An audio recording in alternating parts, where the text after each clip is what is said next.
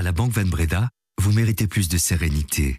Plus de sérénité pour écouter le brief pendant que nous nous concentrons sur vos questions financières. Banque Van Breda. Bonjour à toutes et à tous, nous sommes le mercredi 21 février et voici notre regard sur l'actualité, l'essentiel pour celles et ceux qui ont l'esprit d'entreprendre. Le brief de l'écho. Une septantaine de dirigeants d'entreprises appellent à un sursaut industriel européen. Ils soulignent le besoin urgent de restaurer notre compétitivité. Les travailleurs du géant de l'acier Liberty Steel manifesteront à Liège ce jeudi. Après la reprise par la filiale roumaine du groupe, ils craignent pour leur avenir. La justice est lente. Un nouveau rapport dresse un constat accablant. Il faudrait pas moins de 700 juges supplémentaires pour rendre la justice dans un délai raisonnable en Belgique. Est-ce que les nouveaux bons d'État vont faire concurrence aux produits proposés par les banques? C'est ce que nous verrons dans un instant. Je suis Ondine Warès et vous écoutez le brief.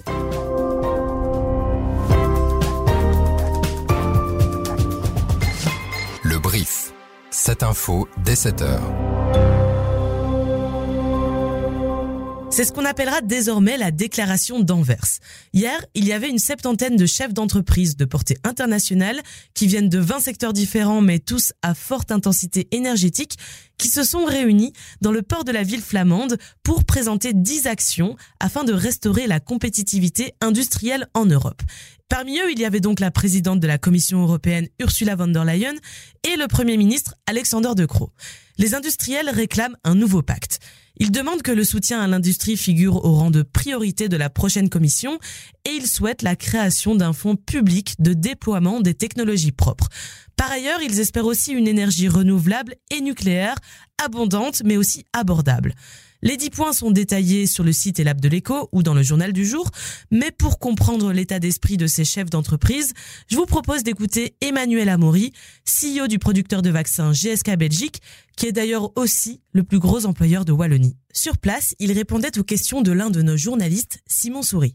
Les contraintes en Europe pour produire sont beaucoup trop importantes euh, et les amendes qui existent, les taxes qui existent en matière de CO2 euh, ne permettent pas pour les industries lourdes euh, en particulier de rester compétitives. Donc il y a une demande d'agir pressante parce que nous n'avons plus le temps.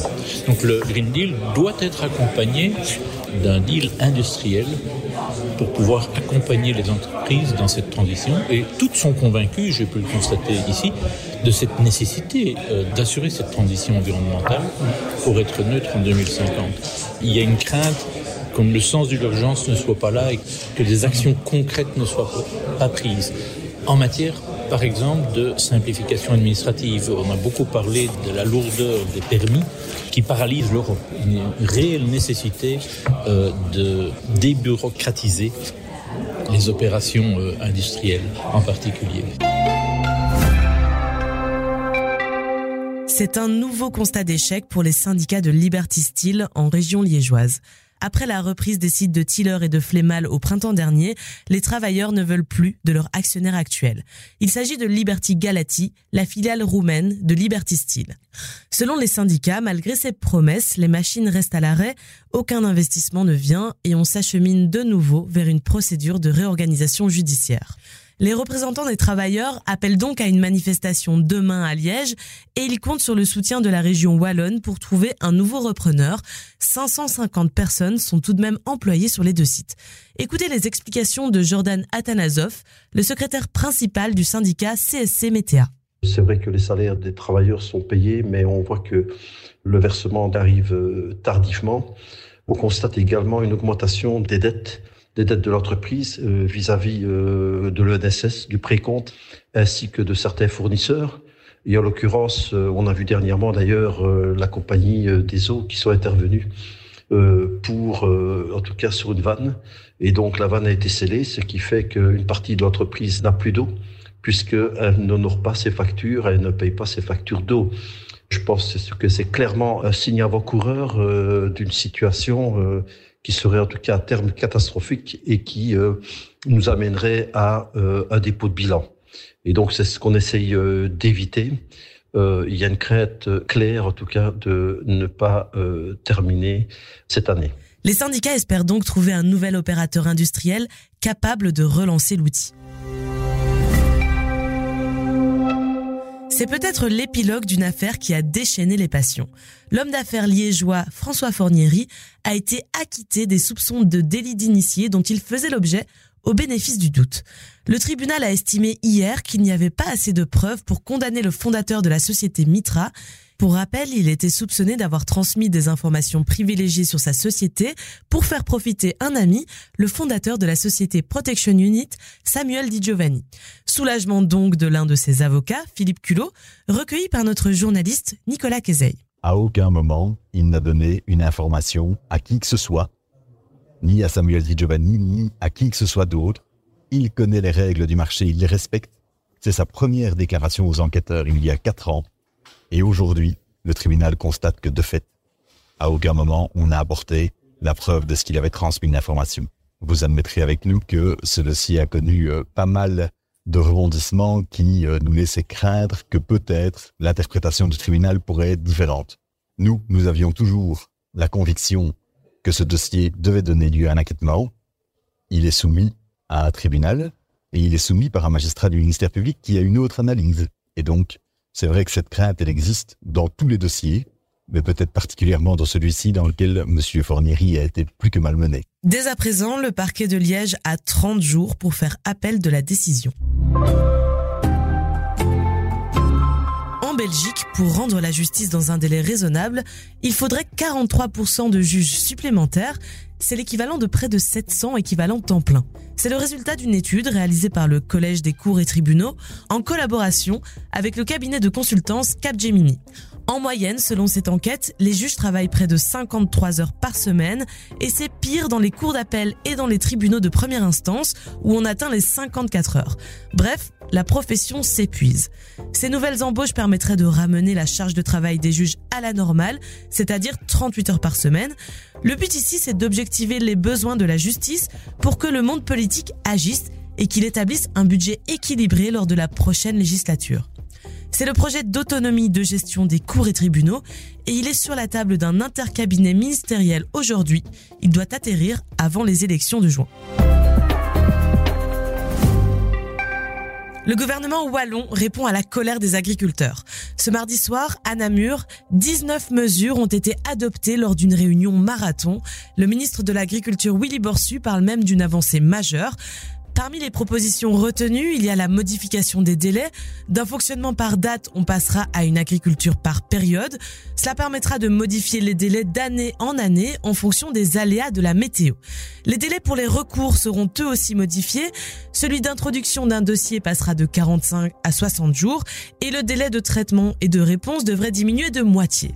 La notion de droit à l'erreur administrative sera aussi élargie. C'était l'une des demandes fortes des syndicats agricoles. Bref, vous l'aurez compris, toutes ces mesures vont dans le sens de la simplification administrative pour le secteur agricole. L'agence de la dette l'a annoncé, ce sera 3%. 3% c'est le taux brut qu'offrira le nouveau bon d'État à un an, dont la campagne de souscription commence demain. Le dossier tient en haleine les épargnants qui s'y intéressent depuis la fin de la semaine dernière. On ne connaît pas en revanche la fiscalité qui y sera appliquée. Alors 15% ou 30% de précompte, la décision déchire le gouvernement fédéral entre la position du ministre des Finances Vincent Van Petegem et celle de la secrétaire d'État au budget Alexia Bertrand. Et c'est de ce précompte que découlera le taux net, soit 2,1% sans avantage fiscal ou bien 2,55% avec. Gilles Quastillo, vous êtes notre spécialiste du secteur. Bonjour. Bonjour Andine. Alors tout d'abord, est-ce que ce nouveau bon d'État, il fait concurrence aux produits proposés par les banques? Alors si on se place sur les comptes d'épargne, ça va dépendre en fait des euh, types de banques qui euh, les proposent. On sait qu'aujourd'hui, euh, les meilleurs taux d'épargne vont être proposés par des banques en ligne hein, qui arrivent à des taux aux alentours de 3%. Donc à ce moment-là, évidemment, le taux du bon d'État sera moins concurrentiel puisqu'on est à du 2,55% en cas de précompte réduit uniquement. Mais on sait que énormément d'épargnants ont leur argent sur un compte d'une grande banque, hein, d'une des quatre euh, grandes banques. Et là, euh, dans certains cas, eh bien, les taux d'intérêt sont quand même moins élevés. Euh, ils sont parfois en dessous des 2%. Et donc, à ce moment-là, bien, pour ces épargnants-là, il y aura peut-être un intérêt à investir dans le bon d'État. Mais alors, est-ce qu'on s'attend à ce que les banques réagissent? Alors, est-ce qu'elles comptent réagir On ne le sait pas encore, mais il y a des discussions qui sont en cours, hein, notamment chez Belfius, mais aussi chez KBC, qui pourraient éventuellement riposter à ce bon d'État. Hein. Alors, peut-être que la réaction, cette fois, ne serait pas sur les livrets d'épargne, mais peut-être sur les comptes à terme. Et là, on a un petit peu moins de visibilité euh, sur euh, les taux euh, d'intérêt pratiqués par les banques sur les comptes à terme à un an parce que elles ne communiquent pas leurs taux. Donc, il y aura peut-être une réaction commerciale, mais elle sera un petit peu plus discrète. Merci Gilles.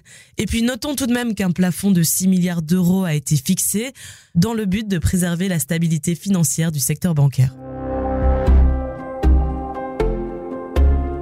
Des résultats seront scrutés de très près ce soir à la clôture de la bourse de New York. Il s'agit de ceux de Nvidia, l'empereur des puces électroniques. Les investisseurs espèrent voir le fabricant américain dépasser les 20 milliards de dollars de revenus trimestriels et afficher un bénéfice multiplié par 5. Les résultats de Nvidia ne sont plus ceux de la demi-mesure. Son action a bondi de moitié déjà cette année et une grande partie de la tendance boursière à Wall Street repose sur ses épaules. Il est d'ailleurs intéressant de noter que l'action s'affichait en nette baisse à Wall Street ce mardi à la veille de ses résultats. Toujours sur les marchés hier soir, Wall Street était en repli donc.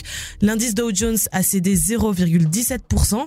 Le Nasdaq, donc à dominante technologique, a lâché un peu plus de 0,9%. Et l'indice élargi S&P 500 a reculé de 0,6%. Du côté du Japon, l'indice de référence de la bourse de Tokyo, le Nikkei, s'est replié pour la deuxième journée ce mercredi. Il vacille sous son plus haut niveau historique. C'est la fin de ce brief. Merci à toutes et à tous d'être fidèles à nous écouter chaque jour. Je vous souhaite une très bonne journée malgré le ciel gris qui s'annonce. Et puis il y a même une alerte jaune au vent en Wallonie aujourd'hui. Donc bon courage à tout le monde. Un grand merci à Guillaume Cordeau qui était à la préparation de ce brief aujourd'hui. Quant à moi, je vous dis à demain pour un nouveau brief. Salut